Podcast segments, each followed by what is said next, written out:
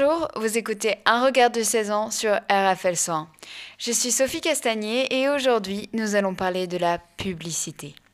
Ce sujet de chronique m'a été inspiré d'un travail que j'ai eu à rendre au lycée. Nous devions nous intéresser à l'utilisation de l'image dans la publicité pour séduire le consommateur. J'ai donc résolu de prolonger cette réflexion et de partager avec vous mon avis sur la publicité dans sa globalité.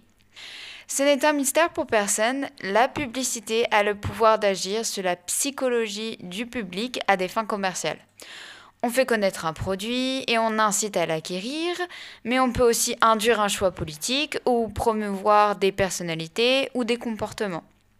La publicité, elle agit sur les émotions. Elle émeut, elle provoque le rire, le sourire. Sur les sens, elle rappelle un goût ou une odeur. Sur les envies, de nous, consommateurs, la gourmandise, l'orgueil, le plaisir de posséder, par de multiples moyens. Il existe un vrai jeu de suggestion, de conditionnement, de pantin avec euh, les images, le son, la mise en scène, la répétition qui est importante, voire fondamentale. J'y vois un mécanisme de création de besoins sur lequel s'appuie la société de consommation qui a modifié notre comportement naturel. Avant, quand on avait besoin d'aliments, de, pierres, de bois, on allait les chercher là où ils étaient.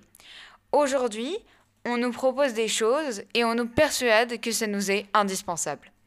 Je suis choquée de voir que, malgré la prise de conscience de la population sur son impact, elle a toujours énormément d'influence.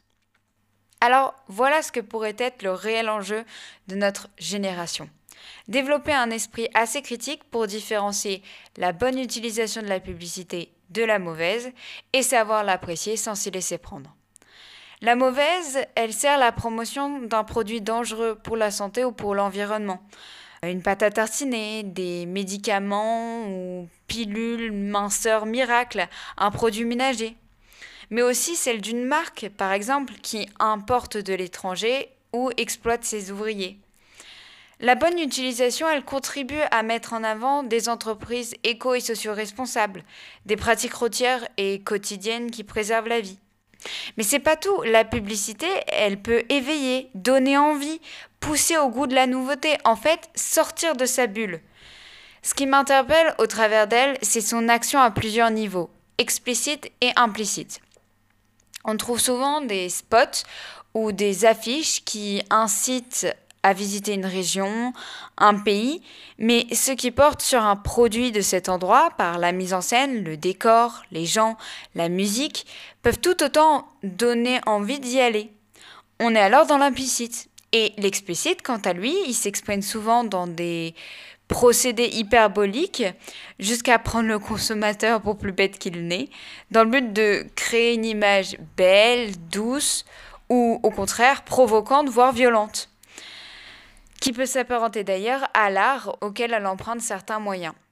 On pourrait parler alors de publicité symbolique, humaniste, voire surréaliste.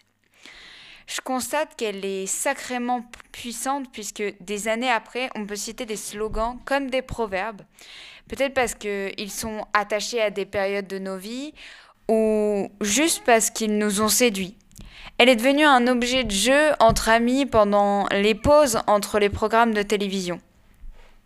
J'aime vraiment et, je m'amuse de voir comment chacun a beau connaître son fonctionnement, connaître la vraie nature de l'article vanté, la raison se laisse quand même prendre. On accepte d'être manipulé, on y prend même du plaisir. Bande de masos. Parfois on va jusqu'au bout et on achète. Bah oui, moi aussi, je craque pour la bouchée des dieux, le Ferrero Rocher. De plus, on peut noter qu'elle adapte en permanence ses supports ou ses médias. Ainsi, pour ma génération, le terrain de la publicité s'est déporté de la télévision aux réseaux sociaux. Il est passé d'individuel à collectif et, plus préoccupant encore, il touche directement au mode de vie. Là où on vendait une marque de chocolat auprès des jeunes, aujourd'hui on promeut un régime alimentaire qui va être propagé par eux et qui va toucher directement les personnes sans aucun contrôle. Je précise qu'il faut toujours avoir du recul sur ce phénomène qui, encore une fois, peut être négatif ou positif. Finalement, si je devais représenter la publicité dans la publicité, je l'imaginerais comme un, un être extraterrestre aux contours sans cesse changeants qui m'apporte un Ferrero Rocher. Une bouchée de plaisir pleine de douceur et de craquant. Et pour finir, devinez de quelle publicité cette musique et la bande son.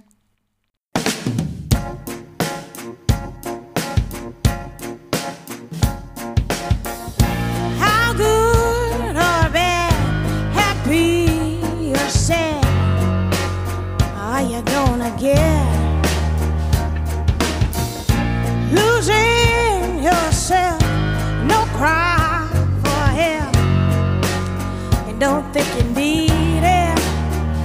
I know those friends who are just a chore. You're gonna need a mother never before. All that glitter and all that gold won't buy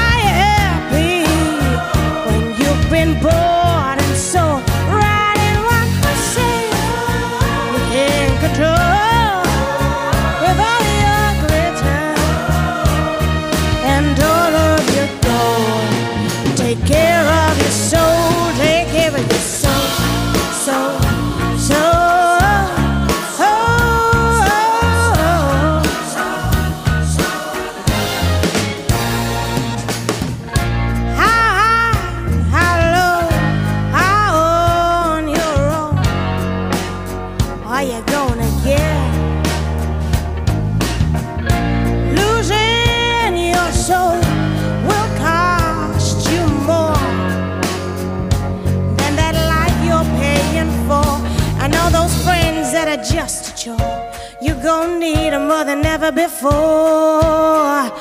All that glitter and all that gold won't buy you happy when you've been born so riding one percent you can't control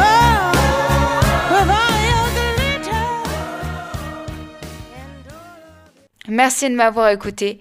Rendez-vous sur RFL 101 pour une prochaine chronique.